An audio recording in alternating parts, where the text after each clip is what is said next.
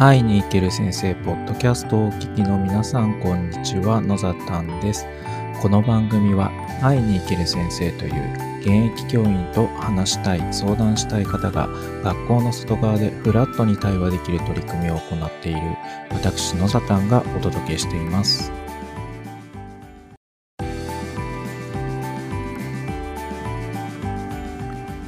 9月14日火曜日です。皆さんいかがお過ごしでしょうか？えっ、と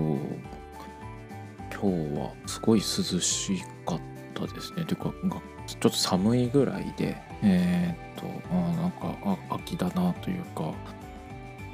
秋なのかな？雨のシーズンだなっていう感じですね。ね台風がどうも近づいてきているのか停滞しているために、えー高知県の方はずっと今週は天気が悪そうな、予報が出ています。ええっと、自分もね、季節の変わり目ってすごい体調崩しやすいですよね。だか気をつけなきゃいけないなと思っていますし、えー、学校行事もね、えー、っと、まあ、あそんなんていうんですか、まん延防止措置命令っていうんですかね、それがあ解除されたんですけど、少しずつ学校が、うん、えー、状態に戻ってこようとしてるのかあまあ行事ができそうだから動くのかっていうようなところでいろいろ、え、検討しているところだったりもするので、えー、まあねまたいつもと違うことをやるこう何て言うんですかリズムになってくるので体調を崩さないように自分も気をつけていきたいなっていう。まあねそんな感じのところなんですけれどもえっ、ー、とそのまあコロナ禍に関する情報というかニュースが昨日だったのかな？昨日の朝日新聞のニュースで出てたんですけれどもえっと何かというとタイトルがですねあのコロナ禍の授業難しすぎるっていうタイトルでちょっと出てたんですよね。でえっとまあ読んでみるとうんそのコロナ禍の学習状況での調査っていうんですかね、えー、小学校え、小学生か小学生中学生高校生たちに対しての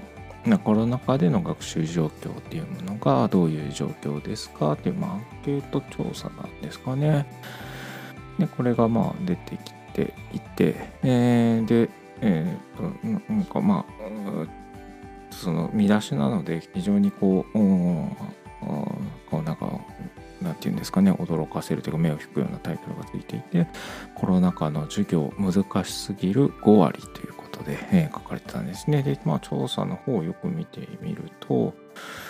うん授業内容が難しすぎると思いますかっていうようなあこうところで、えー、まあよくある時々ある、まあ、あまりね全くない、えー、というようなところですね。それがまあ、難しすぎると思うに対してそんなことないですよっていうのが小学生でも全くないあまりないで6割だから、うん、中学生になるともう半分、うん、高校生だとほぼ25%、4分の1ぐらいですかね。で、で出ていて、で、今度、えーと、進み方も聞いてるのかな。授業の進み方が早すぎて内容がわからないかどうですかっていうのもあの、まあ、4割ぐらいなんですね。進み方早いよね、みたいなのが、時々ある小学生が20%ぐらいなのかな。よくある時々だけど、ね、中学生になると40%ぐらい。高校生になるともう50%ぐらいになるんですね。まあ、なるという結果が出ていて、で、これ、まあ、興味深いなって思ったのは、その、コロナ禍の影響なのかなっていう部分はちょっと置いていてまあその生徒たち児童生徒たちがその授業に対してまあ、聞いた時はコロナ禍なんですけどもその授業に対して、えー、難しすぎると思いますよとか、早すぎて内容わからないですよっていう数がもう高校生になれば過半数超えているとか、中学生になると4割5割、まあ、半分ぐらいなんですよね。これっでその僕はやっぱ知りたかったの。はコロナ禍じゃない時にもデータぜひ取ってほしいなと。まあこれ難しいですよね。今コロナ禍なので、えー、収まるかどうかはまた別として、えー、じゃあ今現状としてこういう授業なのだと。でひょっとしたらこうまあうまくいってないのかもしれないですけどちょっと。えっ、ー、とまあオンラインでの話を多分聞いてるんだと思うんですけどうん。でもこれってどうなんですかね？このコロナ禍の授業っていう扱いがちょっとわからない、まあ、なんかこう今書いてるところにはないので、えー、ちょっと見にくいんだけどえっ、ー、と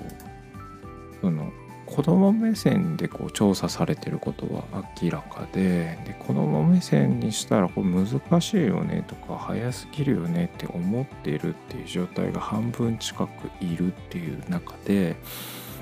教員としてはどのような授業デザインをしていけばいいのかとかって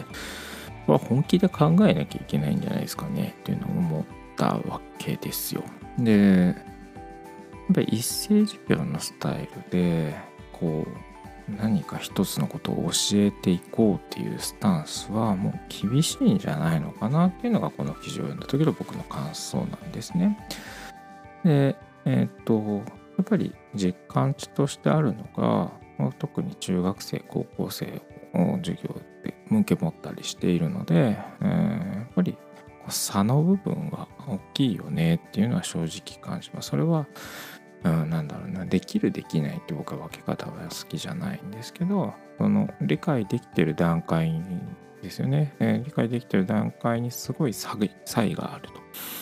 で、えー、おそらくうん、その理解できてるかできてないかっていうのはペーパー上の試験では分かりづらい部分の話で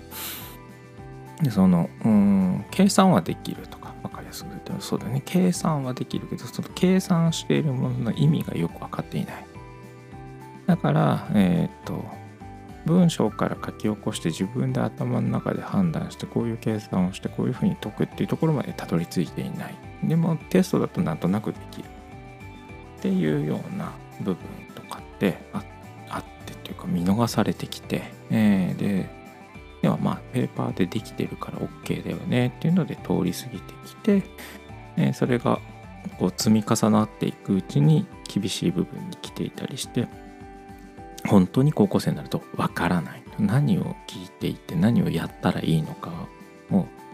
分からなくなってしまってるとか難しいと感じてしまってるっていうケースが多いんじゃないのかなというのはやっぱ肌肌感覚であったので今回のこの調査っていうのがすごく納得が納得度が高くてこれはコロナ禍だからどうなのかっていうのは僕の中で今置いておかれる状態なんですけど今の子どもたちの目線で言った時にえっ、とこの授業スタイルでとかこの授業内容でっていうのを教科書のそのままそのままって言ったら変か。教科書で、指定されている教科内容をそのまま伝えていこうとすると厳しいって感じる生徒が少なからずいるんだろうな。過半数近くいてもおかしくはないよねっていうのはすごく感覚としてあります。でそれが、えーと、実際に調査として調査結果として出てきているのでこれって本当に僕らは僕ら教員は考えていかなきゃいけないんじゃないかなと。ますしえっ、ー、と分かっているって思ってる子たちもどうだろうとか分かんないって言ってるのもえっ、ー、と本当に全く分からないのかっていうとそうでもないだろうなと思うのでそういった一人一人の状態に合わせたアプローチっていうのをこう提供することでえっ、ー、となんだろうなまあ多くの子どもたちに、えー、この必要とされている能力を必要とされている、うんまあその規定されている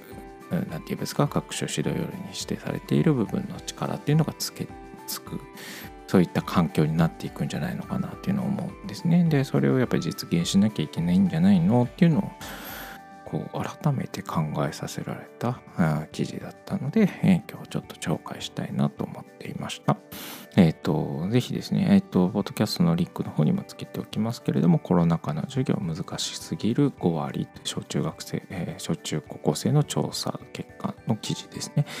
え、こちらを読んでの感想を今日はお伝えさせていただきました。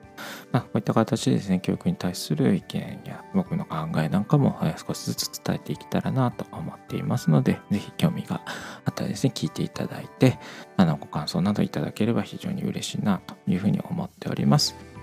というわけで、えー、今日は以上となります。聞いていただきありがとうございました。それではまた。